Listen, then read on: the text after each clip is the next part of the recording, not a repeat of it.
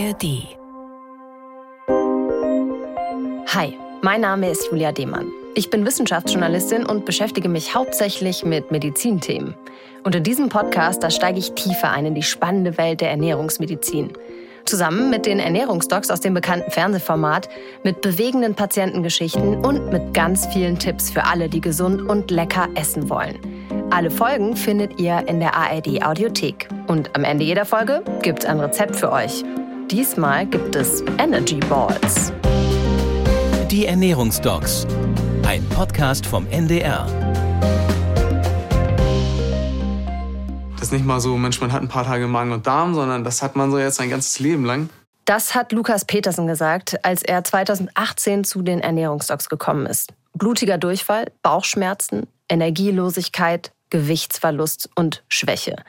Das sind nur einige Beschwerden von Lukas. Er hat Colitis ulcerosa, eine chronisch entzündliche Darmerkrankung. Wie man den Darm beruhigen kann und was Lukas Petersen geholfen hat, wieder mehr Power zu bekommen, ja, darüber möchte ich heute mit Ernährungsstock- und Magen-Darm-Expertin Viola Andresen sprechen. Hallo Viola. Hallo Julia. Viola, du bist Fachärztin für Innere und Ernährungsmedizin und leitest das Bauchzentrum am Medizinikum in Hamburg. Und bevor wir jetzt tiefer in die Geschichte von Lukas Petersen eintauchen, lass uns mal kurz darüber sprechen, was du mir heute mitgebracht hast. Ich sehe hier irgendwie ein Gedeck aus Wasser, Salz und Möhren. Und hier vor uns steht eine, ja, ist das eine Möhrensuppe? Ja, ganz genau. Was du hier siehst, das sind die Zutaten für eine ganz bestimmte Möhrensuppe nämlich die Moro-Möhrensuppe. Die sieht vielleicht etwas unspektakulär aus, aber sie hat Anfang des 20. Jahrhunderts vielen Kindern das Leben gerettet. Damals hat sich nämlich der Kinderarzt Professor Ernst Moro ähm, hingesetzt und dieses Rezept entwickelt und er hat herausgefunden, dass ähm, genau diese ja wirklich harmlos wirkende Möhrensuppe dabei helfen kann, Durchfallerkrankungen zu behandeln. Okay, dann will ich jetzt aber auch mal probieren. Also, ich finde, die riecht äh, total lecker eigentlich, wie als hätte man Möhren in Butter angebraten. Ja, die schmeckt auch gut, finde ich. Mmh. Boah, richtig lecker. Die ist richtig lecker. Wir können auch leckere Rezepte. Das ist, das ist ja. ja schon bekannt. Das ist ja fast dann wie so ein Heilmittel. Weiß man, warum diese Suppe hilft? Ja, im Grunde genommen sagen wir auch gar nicht, es ist eine ein Nahrungsmittel, sondern wirklich ein Heilmittel, wie du mhm. schon richtig sagst. Und tatsächlich ist der Wirkmechanismus inzwischen auch ähm, intensiv untersucht worden und man hat entdeckt, dass diese dass ein spezieller Trick dahinter ist, dass diese Möhren ganz lange gekocht werden müssen, mhm. über eine Stunde. Und dann entwickeln sich so bestimmte ähm, Zuckermoleküle, Oligogalacturonide.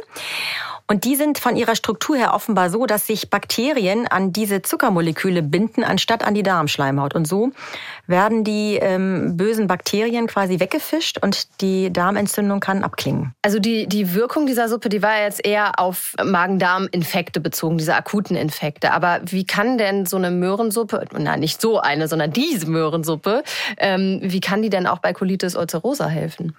Naja, also Colitis ulcerosa ist ja eine chronisch entzündliche Darmerkrankung. Ähm, ähm, wo einfach chronisch Darmschleimhautentzündungen vorliegen. Mhm. Und ähm, auch wenn die ähm, genaue Krankheitsgeschichte noch nicht geklärt ist, wissen wir, dass Bakterien im Darm auch dort eine wichtige Rolle spielen. Also die ähm, Interaktion von den Bakterien, dem sogenannten Mikrobiom und der Darmschleimhaut. Und offensichtlich kann eben diese Möhrensuppe auch diese Interaktion, wenn die dann sozusagen fehlgeleitet ist, ähm, gut angehen. Okay, nochmal kurz zur Einordnung. Das Mikrobiom, das äh, sind eben die Bewohner in unserem Darm, die unter anderem dazu da sind, unsere Nahrung zu zersetzen. Aber auch für die Pflege der Darmschleimhaut sind sie eben verantwortlich. Ganz genau. Und einerseits ist natürlich bei einer Entzündung so, dass diese Schutzfunktion der Darmschleimhaut manchmal herabgesetzt ist, dass dann natürlich Krankheitserreger eher angreifen können, wovor die Möhrensuppe dann schützt. Aber auch, dass das Mikrobiom selber äh, im Grunde in eine ungünstige Interaktion mit der Darmschleimhaut gehen kann. Und auch das wird mit dieser Möhrensuppe im Prinzip günstig beeinflusst. Ja, und wenn dann noch so ein empfindliches Immunsystem dazukommt, äh, wie eben bei so einer chronisch entzündlichen Darmerkrankung, dann werden diese Entzündungen ja auch, ja, kann man sagen, zu so einem unlöschbaren äh, Feuer irgendwie. Und das führt dann eben zu diesen typischen Symptomen bei einer Colitis, wie eben zum Beispiel auch zu so ja, blutigen Durchfällen. Ne? Ja, ja, also die Colitis kann schon sehr ausgeprägt sein und ähm, im Prinzip ist diese Möhrensuppe so ein bisschen wie so eine Art ja, Pflaster oder so ein, so ein Schutzfaktor, ähm, der einfach die Darmschleimhaut schützen kann. Und natürlich hat sie noch einen zweiten, zweiten ganz wichtigen Effekt, denn sie hat einen tollen Nährstoffgehalt. Sie, ist, sie ersetzt die Flüssigkeit, die durch Durchfälle verloren wird. Und ähm, das heißt, wir haben gleich zwei ganz, ganz wertvolle Bereiche mit dieser Möhrensuppe abgedeckt. Man empfiehlt ja bei Durchfallerkrankungen im Grunde immer diese Verluste von Salz und ähm, allgemein mm. Salzen, Elektrolyten und Zucker und Flüssigkeit zu ähm, dagegen anzugehen mit zum Beispiel speziellen Pulverlösungen ähm, aus der Apotheke. Mm, ja, die kennt Aber man, ja. man kann das Ganze auch wunderbar mit dieser Möhrensuppe abdecken. Die hat ähm, sehr gute Salze, Elektrolyte, sie hat Nährstoffe und bietet noch viel, viel mehr als diese Elektrolytlösungen und ist deswegen eigentlich eine perfekte Lösung. Ja, also das Rezept, das speichere ich mir auf jeden Fall mal ab und ihr könnt das natürlich auch, denn das Rezept findet ihr natürlich wie immer in unseren Show Notes. Was sonst noch bei Verdauungsbeschwerden hilft, wie man sich Magen-Darm schon ernähren kann, wenn es einen dann mal erwischt hat und ob Cola und Salzstangen bei Übelkeit und Durchfall wirklich empfehlenswert sind, darüber sprechen wir später. Jetzt aber nochmal zurück zu Lukas Petersen. Was ihm geholfen hat bei seiner Colitis ulcerosa Erkrankung, darüber sprechen wir jetzt. Die Ernährungsdocs Akte. Lukas Petersen ist 24 Jahre alt, als er zum ersten Mal das Praxisboot der Ernährungsdocs betritt. Und seine Krankheit, die verläuft schubweise. In schlechten Zeiten muss er bis zu 20 Mal am Tag auf Toilette rennen, muss man sagen. Immer mit der Angst, dass es eben nicht rechtzeitig klappt, dass er nicht rechtzeitig zum Klo kommt. Und seinen Job als Markisenmonteur, den hat er damals deshalb tatsächlich verloren gibt auch Leute oder Arbeitskollegen, die haben da gar kein Verständnis dafür. Warum ist der so oft auf Toilette? Ja, ist natürlich furchtbar, wenn man da überhaupt gar kein Verständnis bekommt. Ne? Ja, also das Berufsleben ist ja auch nur die eine Seite, denn die Krankheit hat natürlich auch unglaublichen Einfluss auf das Privat- und Alltagsleben. Viele Betroffene trauen sich kaum mehr raus oder nur noch an Orten, wo sie wissen, dass eine Toilette ist und Natürlich auch immer das Problem, dass Toilettengehen ist ja auch ein Tabuthema. Das will man mhm. ja gar nicht so ansprechen. Das heißt, die Leute sind ständig ähm, in einem ganz unangenehmen Zustand.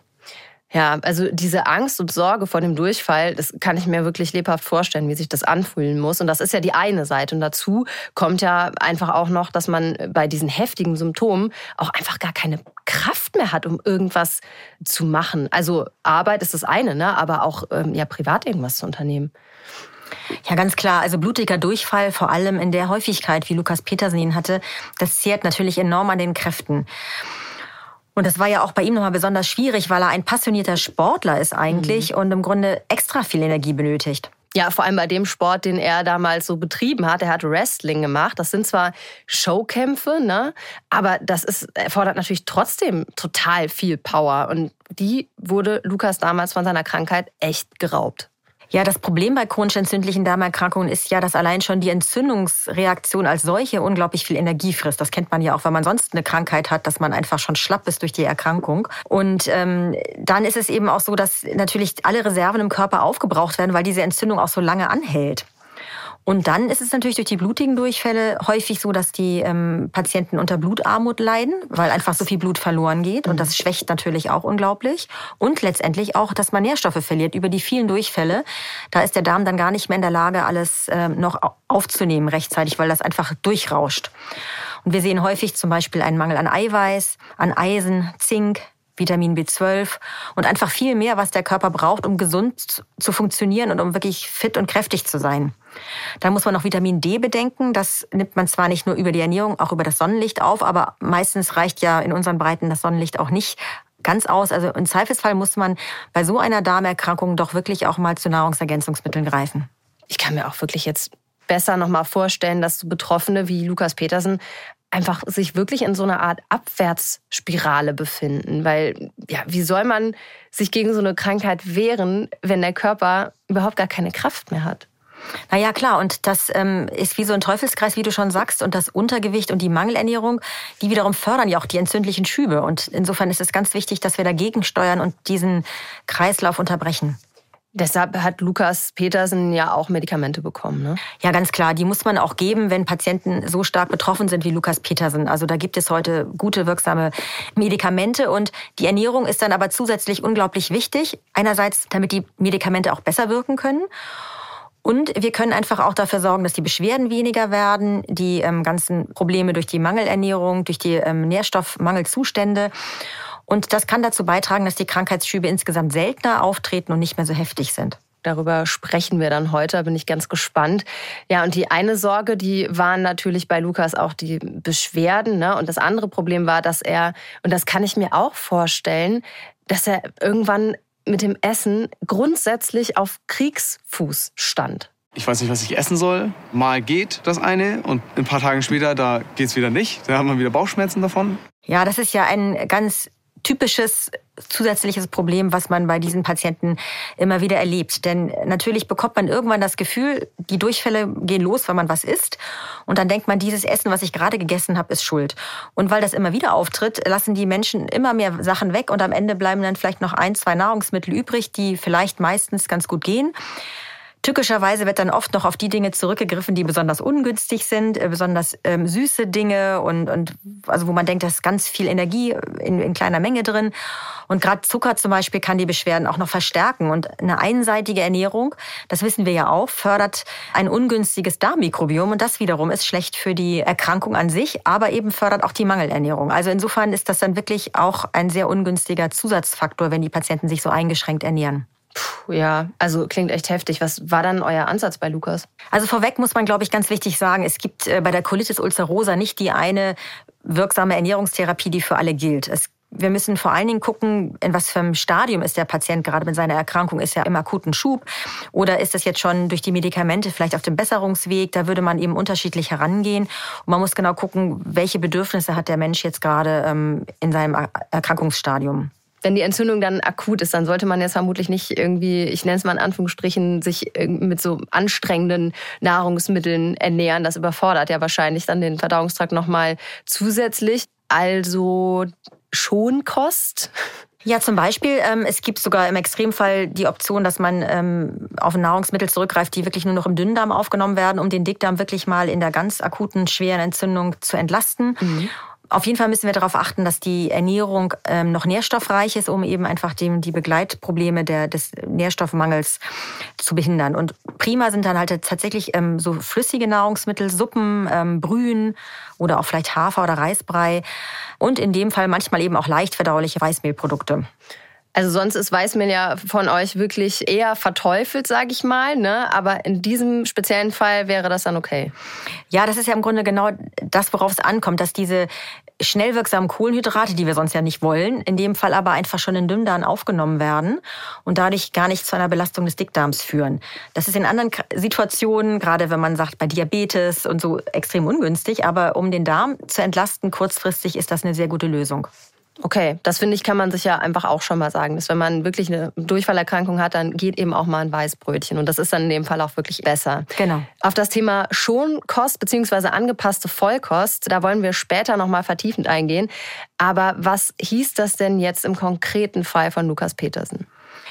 Also wichtig war in seinem Fall natürlich zu gucken, was der Darm gerade braucht. Und natürlich auch ganz wichtig eigentlich immer bei diesen Erkrankungen sogenannte antientzündliche Lebensmittel. Mhm. Zum Zeitpunkt des Drehs ging es äh, Lukas ja auch schon wieder relativ gut durch die Medikamente, die er bekommen hat. Das heißt, wir konnten bei ihm also die Akutphase quasi überspringen, weil mhm. die schon ähm, ganz gut gebannt war durch die Medikamente, sondern bei ihm ging es schon wirklich um die Aufbauphase. Und da sind zum Beispiel fettarme Milchprodukte geeignet oder auch Fleisch, ballaststoffarmes Gemüse wie Zucchini, Fenchel oder Kartoffeln, viel püriertes, Reis oder eben auch mal sehr fein gemahlene Getreideprodukte. Ja, und je besser es dann dem Darm geht, desto mehr kann man dem dann auch wieder zutrauen, oder? Genau, denn dann kommt die sogenannte Trainingsphase. Dann müssen wir den Darm langsam wieder an festeres Essen gewöhnen und darauf achten, dass auch wieder mehr Lebensmittel enthalten sind, die den Darm aufbauen und das Mikrobiom gut füttern.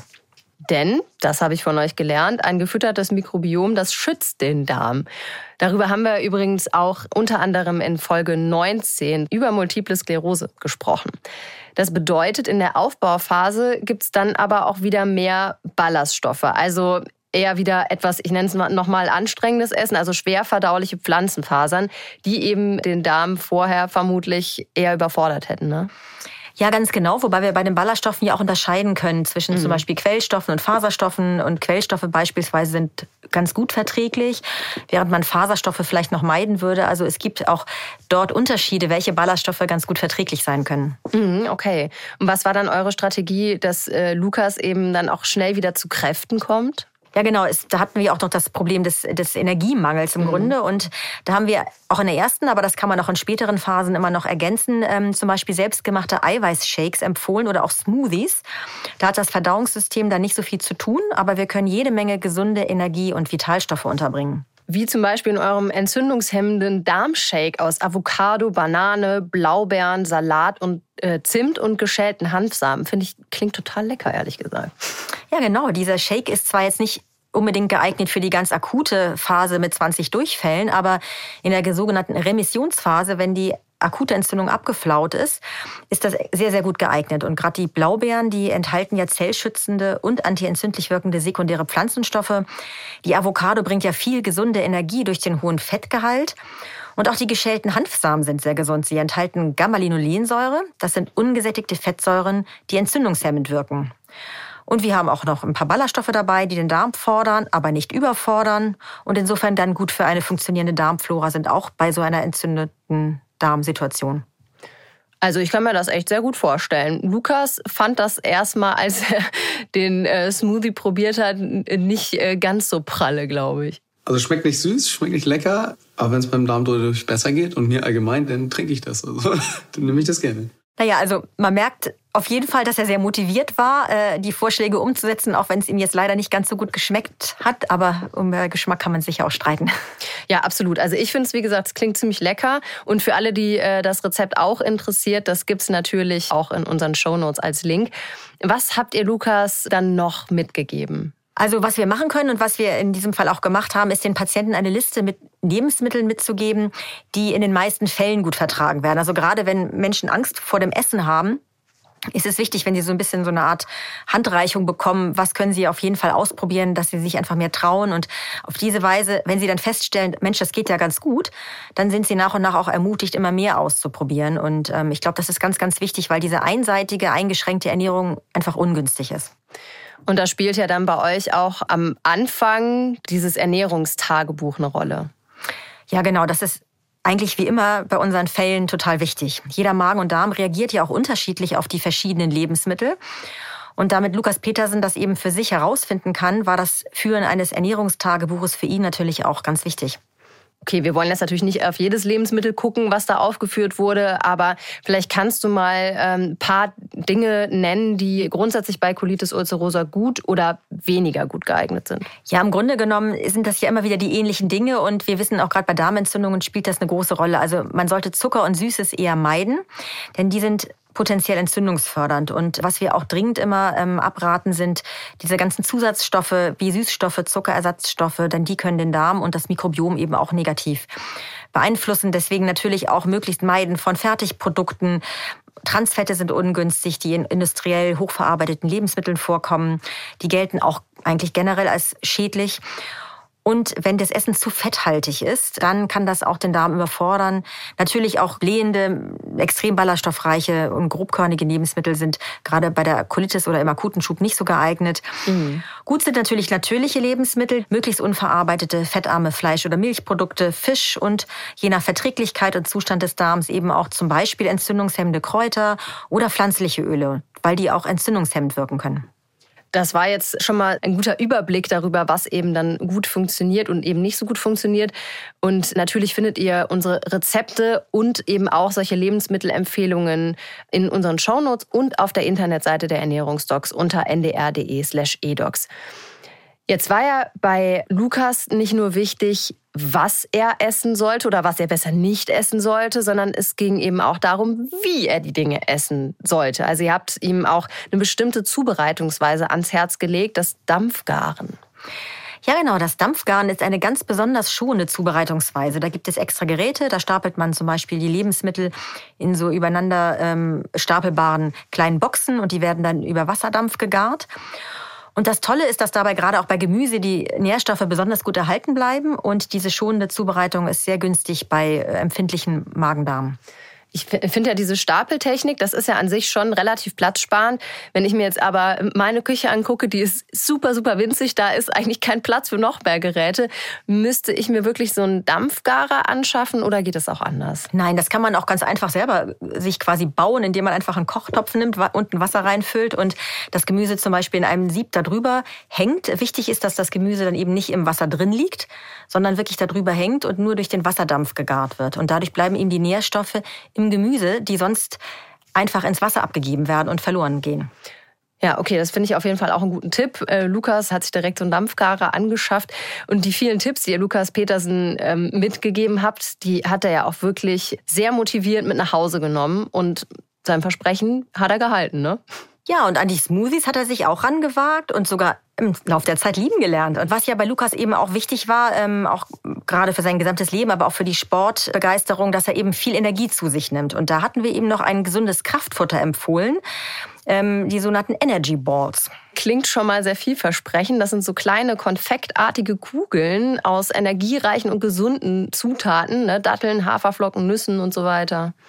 Ja, die waren wirklich super für ihn. Die bringen nämlich viel Energie und vor allen Dingen, äh, die sättigen auch und machen nicht so schnell wieder hungrig, wie zum Beispiel jetzt ein Schokoriegel oder so. Mhm, mit viel ungesundem Zeug noch drin.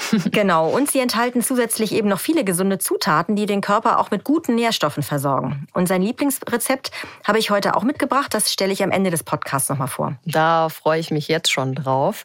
Das heißt aber, Lukas ist auch sicherer geworden und auch experimentierfreudiger mit dem Essen. Auf jeden Fall. Er hat auch darauf geachtet, möglichst frische und unverarbeitete Lebensmittel zu essen und das ist ja auch das, was wir immer erleben, wenn die Menschen den Erfolg erleben, dass, dass sie etwas vertragen, dann ähm, kommen sie von alleine auch dazu, die Nahrungsvielfalt wieder zu vergrößern. Ja klar, das motiviert natürlich. Ne? Und die darmschonende und vitalstoffreiche Kost, die hat ihm ja tatsächlich dann auch wirklich was gebracht. Und nach drei Monaten klang er schon ziemlich zufrieden. Ich bin fitter, habe mehr Ausdauer. Da bin ich sehr überrascht. Das ist Hammer. Und dann nach fünf Monaten ist er ja zum Abschlusscheck nochmal auf das Hausboot gekommen. Was konntet ihr da für ein Resümee ziehen? Ja, also das waren wirklich fantastische Ergebnisse. Ähm, und wir hatten ja auch zu Beginn bei ihm noch eine Stuhlprobe untersucht und da war dieser Entzündungswert im Stuhl, der Kalprotektinwert, ähm, noch deutlich erhöht. Dieser Wert zeigt eben den Entzündungsgrad im Darm an. Und der sollte unter 50 liegen. Und ähm, der war zu Beginn noch deutlich erhöht, aber am Ende lag der Wert im Normbereich. Also ein ganz tolles Zeichen dafür, dass die Darmentzündung gut zur Ruhe gekommen ist. Aber er hat auch selber gemerkt, dass es ihm besser geht, oder? Ja, also die äh, Beschwerden hatten sich massiv gebessert. Ähm, natürlich hat auch er gemerkt, dass stressige Phasen manchmal auch wieder die Situation etwas verschlechtern, aber das kennt ja jeder Mensch, dass der Stress auch den, den Darm etwas ungünstig beeinflussen kann. Aber im Prinzip lag im Durchschnitt seine Stuhlfrequenz am Ende, des, am Ende der Zeit bei zwei bis drei Stuhlgängen pro Tag. Das ist immer noch viel, aber es ist durchaus auch schon im Normbereich, wenn man so will. Und das ist natürlich gar kein Vergleich zu vorher. Und er hatte auch fast keine Blutbeimengungen mehr. Und kräftiger hat er sich auch gefühlt. Genau, und er hat in der Zeit sogar vier Kilo zugenommen und war da ganz stolz drauf. Und er ist mit einem richtig guten Gefühl und viel mehr Zuversicht als früher nach Hause gegangen. Und das macht uns natürlich auch immer froh. Ich werde das auf jeden Fall weitermachen, weil es tut mir gut und ich merke die Erfolge. Ja, dieses Versprechen bei den Dreharbeiten, das ist jetzt über fünf Jahre her. Und ich wollte natürlich wie immer wissen, wie es ihm aktuell geht und habe mit ihm gesprochen. Jetzt gerade ist es ein bisschen schwankend, mal besser, mal schlechter. Also ich halte mich nach Möglichkeit schon da dran und koche dann so vor, dass wenn man zur Arbeit geht oder so, man nimmt sich dann halt so seine Brotdose ähm, gedünsteten Fisch mit Reis und sowas, irgendwie nimmt man sich dann halt alles mit. Mal ist man natürlich auch unterwegs und dann snackt man mal hier und da irgendwie mal was anderes, irgendwie so ein Fitnessriegel oder so geht auch mal in Maßen. Ja, also ich finde das beeindruckend, dass er auch nach all den Jahren sich noch so gut daran hält und trotzdem natürlich auch zum Glück die Erfahrung macht, dass wenn er auch mal was anderes ist, jetzt wie diese Fitnessregeln, ähm, dass das auch mal funktionieren kann. Und ich glaube, das zeigt eigentlich sehr gut, dass wenn man so im Großen und Ganzen so eine Ernährung berücksichtigt, dann kann man auch mal andere Dinge wieder einbauen in die Ernährung. Ich hatte schon den Eindruck, dass es ihm nach wie vor eben gut damit geht. Ne? Klar, es ist natürlich nach so ein paar Jahren, da hält man sich da nicht mehr ganz so streng dran, aber er hat eben schon das Gefühl, ich habe hier so einen Werkzeugkasten, ich weiß, was gut funktioniert. Und außerdem hat er mir gesagt, das finde ich einen total wichtigen Tipp, wenn man mit mit so einer chronisch entzündlichen Darmerkrankung einen Behinderungsgrad beantragt, das kann man eben machen, dann bekommt man ab 30 Prozent Behinderungsgrad unter anderem so einen Euroschlüssel für öffentliche Behindertentoiletten. Das ist super, ja, weil gerade diese, diese Sorge, keine Toilette zu finden, ist ja ein riesen Stressfaktor, weil natürlich immer mal wieder auch das Risiko besteht, dass man dann wirklich den Stuhl nicht halten kann. Und das ist natürlich ein unglaublich angstbesetztes Thema. Und das ist super, wenn man weiß, man kann wirklich auf viele Toiletten gehen, die dann auch frei sind. Wir gehen jetzt aber nochmal zurück zur Ernährung. Bei Lukas Petersen ging es ja eben viel um Schonkost. Das hat jeder schon mal gehört. Ähm, vielleicht auch nicht äh, so ganz erfreut. Aber was bedeutet das eigentlich genau? Wie kann ich mich bei Verdauungsbeschwerden so ernähren, dass sich der Darm und auch der Magen einfach mal erholen können? Und darüber wollen wir jetzt eben mal vertiefend sprechen. Das Ernährungsdocs Wissen. Beschwerden im Magen-Darm-Bereich, das äh, kennen eigentlich alle mal, ne? entweder eben durch einen Infekt oder manchmal schlägt ja auch Stress auf den Verdauungstrakt. Und natürlich sollte klar sein, wer an einer Krankheit leidet, also an einer chronisch entzündlichen Darmerkrankung zum Beispiel, für den gelten nochmal ganz eigene Regeln. Über vieles haben wir hier im Podcast ja auch schon gesprochen. Und trotzdem gibt es auch noch äh, ziemlich viele allgemeingültige Empfehlungen, die einfach für alle geeignet sind, die eben kurzfristig oder auch chronisch mit Verdauungsproblemen zu kämpfen haben. Und genau darüber wollen wir heute sprechen. Viola, wir haben jetzt schon ähm, viel den Begriff Schonkost erwähnt, der ist aber eher veraltet, ne? Ja, richtig. Heute spricht man eigentlich eher von der sogenannten angepassten Vollkost.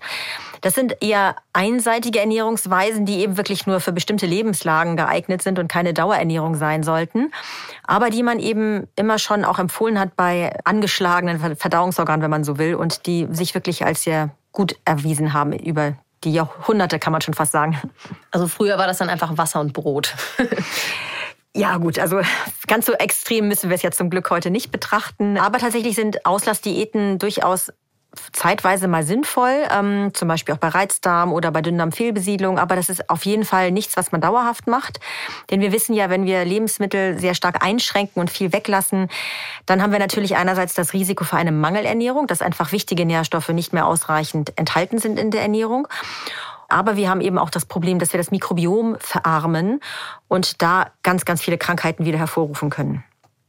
Also insofern sind wir eigentlich heute auch weg von diesen klassischen Auslassdiäten, sondern wir ähm, versuchen mit der neuen Ernährungsform eben den Bedarf an Energie und Nährstoffen gut zu decken und trotzdem einen, einen schonenden Faktor zu haben. Und das heißt heute eben die sogenannte leichte oder auch angepasste Vollkost. Also im Grunde genommen schon eine ausgewogene Ernährung, aber dann eben sowas, ja, Vollkost Light, würde man sagen.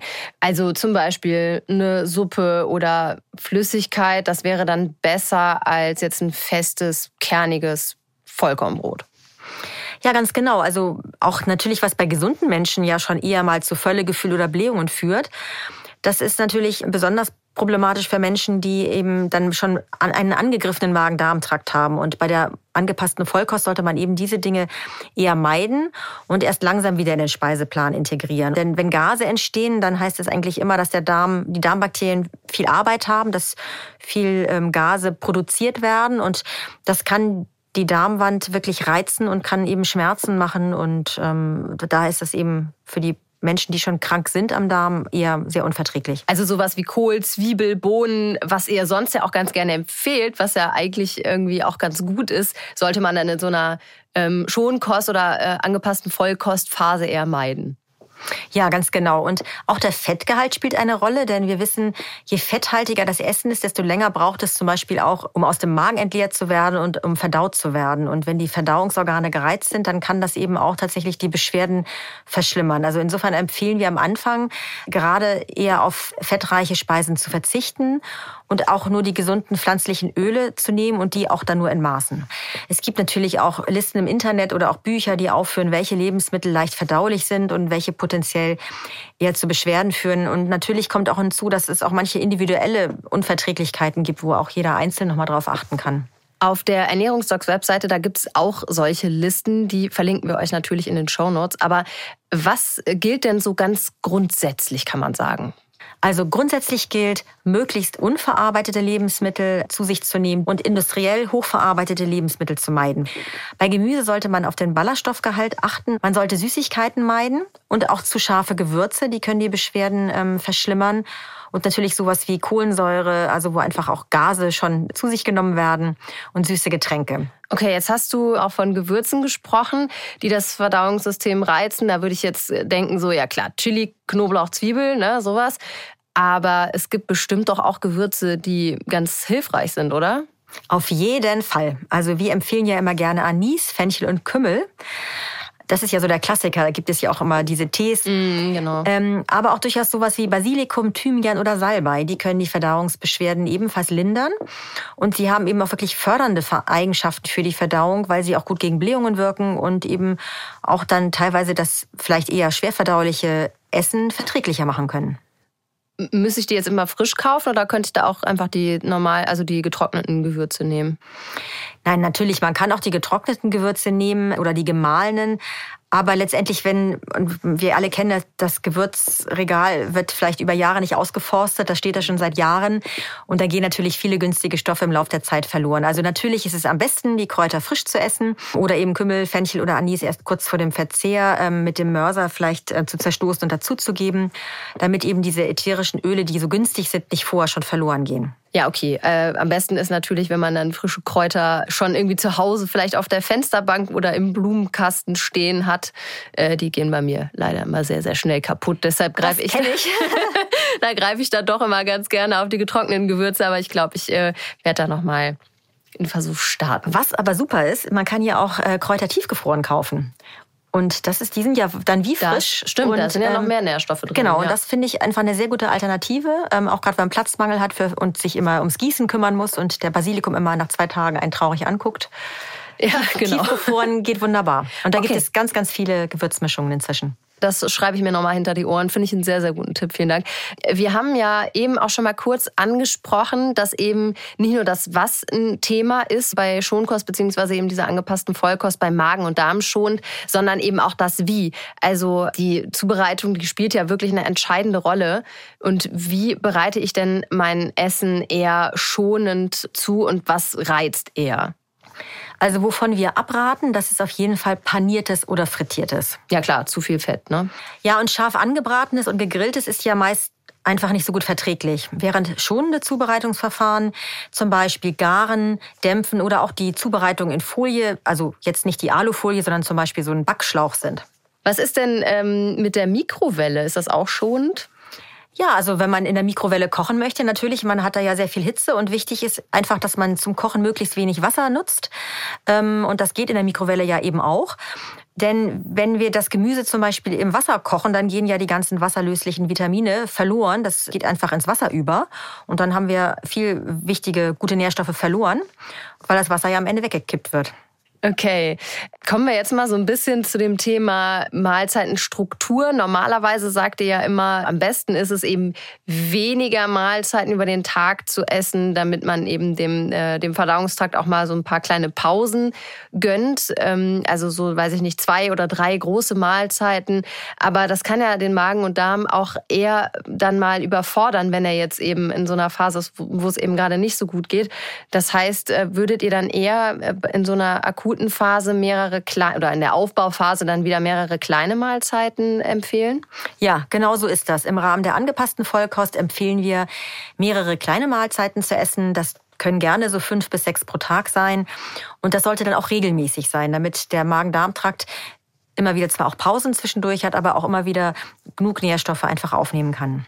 Also das heißt auch jetzt nicht hektisch zwischendurch, sondern dann auch wirklich bewusst und geplant diese kleinen Mahlzeiten dann auch richtig genießen. Genießen ist das tolle Stichwort, denn belastend für das Verdauungssystem ist es eben auch, wenn wir hektisch essen, wenn wir gestresst sind. Denn unser Verdauungssystem reagiert sehr sensibel auf Stress. Oh ja. Und deswegen haben wir auch hier immer ähm, dieses A und O, achtsam essen. Einerseits, weil wir beim hektischen Essen zum Beispiel sehr viel Luft runterschlucken, was auch dann die Blähungen verstärken kann. Aber es bedeutet auch häufig, dass wir viel zu wenig kauen. Und das ist auch ungünstig. Meine Empfehlung ist es, sich bei jedem Essen die ersten Bissen mal so richtig darauf zu konzentrieren, was im Mund eigentlich passiert. Auch mal den Schluckreflex ignorieren und wirklich so lange kauen, bis im Mund keine Stücke mehr sind, sondern nur noch ein Brei.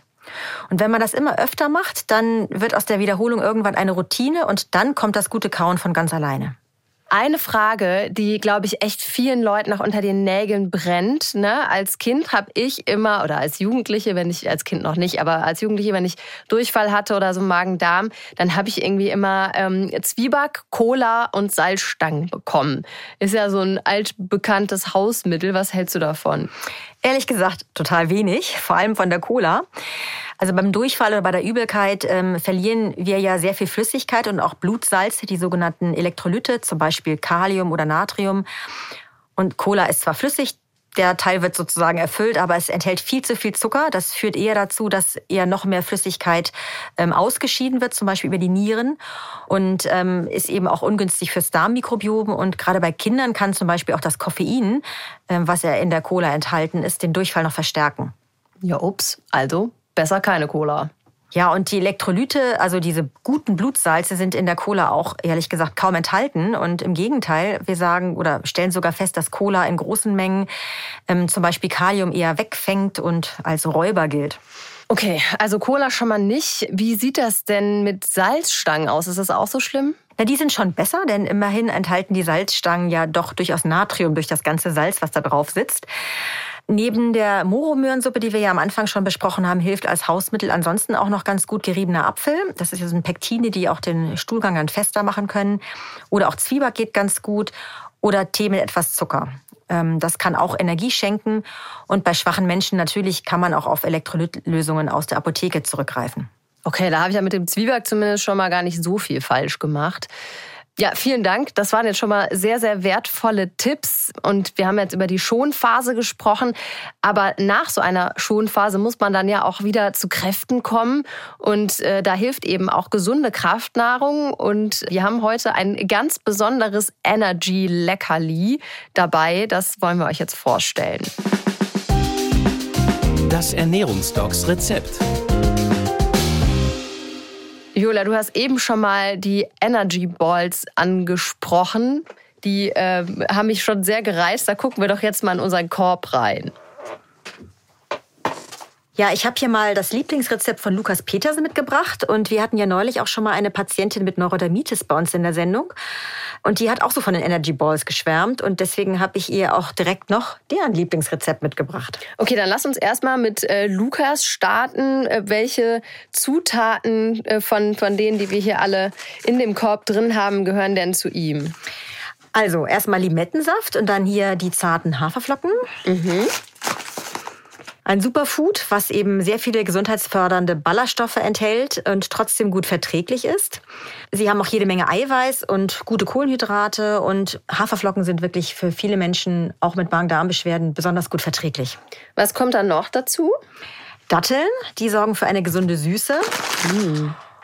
Und natürlich muss einem bewusst sein, dass es sich bei den Energy Balls auch um eine Art Süßigkeit handelt. Deswegen bitte auch die nur in Maßen genießen. Aber im Gegensatz zu den herkömmlichen, industriezuckerhaltigen, echten Süßigkeiten enthalten Datteln nicht nur einfache Kohlenhydrate, sondern ähm, auch gesunde Nährstoffe, sind angereichert mit Magnesium, Ballaststoffen, Eisen sowie Vitamin B und C. Und dank der Aminosäure Tryptophan sagt man Datteln sogar nach, dass sie eine beruhigende Wirkung auf die Nerven haben. Genau, also dann noch Kokosraspeln und gemahlener Sesam. Ja, Sesam enthält gesunde, ungesättigte Fettsäuren und was ihn besonders interessant macht, er enthält auch sehr viel Eisen. Genau, und Kokosflocken enthalten natürlich auch äh, viele gesunde Nährstoffe, Eiweiß und Ballaststoffe aber die sind hier auch eher für den Geschmack im Rezept. Das heißt, also ich würde jetzt mal denken, das kommt einfach alles in einen Mixer und dann macht man da kleine Bällchen raus. Ja, genau, alles bis auf den Sesam, denn darin werden die Bällchen am Schluss einfach gewälzt. Und das zweite Rezept? Ja, das gefällt mir ehrlich gesagt sogar noch etwas besser. Hier ist nämlich die gesunde Basis gegarte rote Beete. Ach, ja, die habe ich ja auch schon gesehen. Und damit haben wir in eine Süßigkeit sogar etwas Gemüse gemogelt. Gerade für Leute, die sonst das Gemüse nicht so unterbringen in ihrem Alltag. Und ähm, rote Beete ist ja gerade wegen seiner sekundären Pflanzenstoffe auch noch antientzündlich und zellschützend wirksam. Ich kann mir das ehrlich gesagt, weil die ja schon auch manchmal so was leicht Süßliches haben, ganz gut in der Kombination vorstellen. Was kommt da noch dazu? Ja, auch hier haben wir wieder die Datteln für die Süße. Und für die gesunde Energie haben wir noch Mandeln und Cashews. Die äh, machen das Ganze ganz schön sämig und sind natürlich auch sehr gesund durch die gesunden Öle, durch die Ballaststoffe und das Eiweiß. Und dann kommt einfach wieder alles in den Mixer. Oh, Cashews und Mandeln, die Kombi finde ich klingt total lecker. Und dann liegen hier noch geschrotete Leinsamen. Die sind ja auch antientzündlich, ne, durch die Omega-3-Fettsäuren. Ja, genau. Und sie haben natürlich auch tolle quellende Eigenschaften, sodass die Bällchen einfach nachher gut zusammenhaften können. Deshalb benutzt man die, glaube ich, auch in der veganen Küche, ne? so als Eiersatz quasi, damit äh, ein Kuchen oder so nicht auseinanderfällt, sondern dann gut zusammenhält. Also und dann einfach alles in den Mixer. Genau, das kommt dann zusammen mit dem Limettensaft ähm, und dann haben wir wieder diese Bällchen, die wir formen und diesmal könnten wir es zum Beispiel in Kokosflocken wälzen statt Sesam, aber das kann man auch selber ausprobieren und dann auch variieren. Also ich finde, das klingt total lecker. Das äh, muss ich auf jeden Fall mal zu Hause ausprobieren. Muss mir nur noch einen Mixer anschaffen. ja, vielen Dank, Viola, für die leckeren Energy Balls und auch für die wichtigen Infos. Ich nehme heute mit, wenn man Magen-Darm-Beschwerden hat, dann hilft eben leicht verdauliches und äh, die sonst super wichtigen Ballaststoffe, die sollten dann etwas zurückgeschraubt werden. Und Zucker ist nicht gut. Also keine Cola bei Durchfall. Genau. Ich glaube, Zucker ist für fast gar nichts richtig gut. Genau. Und jede Menge weitere Rezepte und auch spannende Fälle der NDR Ernährungsdocs, die findet ihr natürlich auf der Website ndr.de slash edocs. Aber bitte denkt dran, und das ist uns wirklich wichtig, eine radikale Ernährungsumstellung, die solltet ihr am besten immer mit eurer Hausärztin oder einem Ernährungsmediziner besprechen. Autorin dieser Folge ist Gesa Lütten und ich bin Julia Demann. Und wenn euch unser Podcast gefällt, dann abonniert uns gerne, am besten in der ARD Audiothek. Da braucht ihr einfach nur auf die kleine Glocke klicken, dann äh, verpasst ihr keine Folge mehr und ihr könnt uns auch gerne weiterempfehlen. Denn ich bin mir sicher, ihr kennt Menschen, die vielleicht nicht so ganz zufrieden mit ihrer Ernährung sind oder vielleicht auch einfach neugierig, was welche Lebensmittel so drauf haben.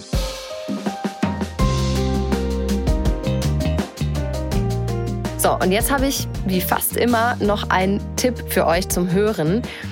Wisst ihr noch, wie es war, als Bayern München mal nicht deutscher Fußballmeister geworden ist. Ja, das gab es tatsächlich mal. Und zwar vor genau 20 Jahren.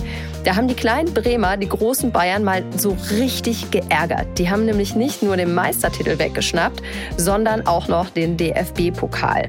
Im Podcast Das Werder-Märchen 2004, die Double-Saison Reloaded, nimmt euch Moritz Casalet mit auf eine echt ziemlich emotionale Reise in diese Zeit. Mit den echten Helden von damals, aber aus der Perspektive von heute.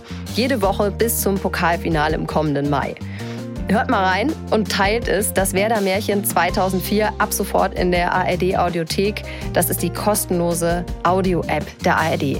So, und wir hören uns in zwei Wochen wieder, wenn ihr mögt. Und jetzt macht's gut, bleibt gesund und lasst es euch schmecken. Die Ernährungsdocs, ein Podcast vom NDR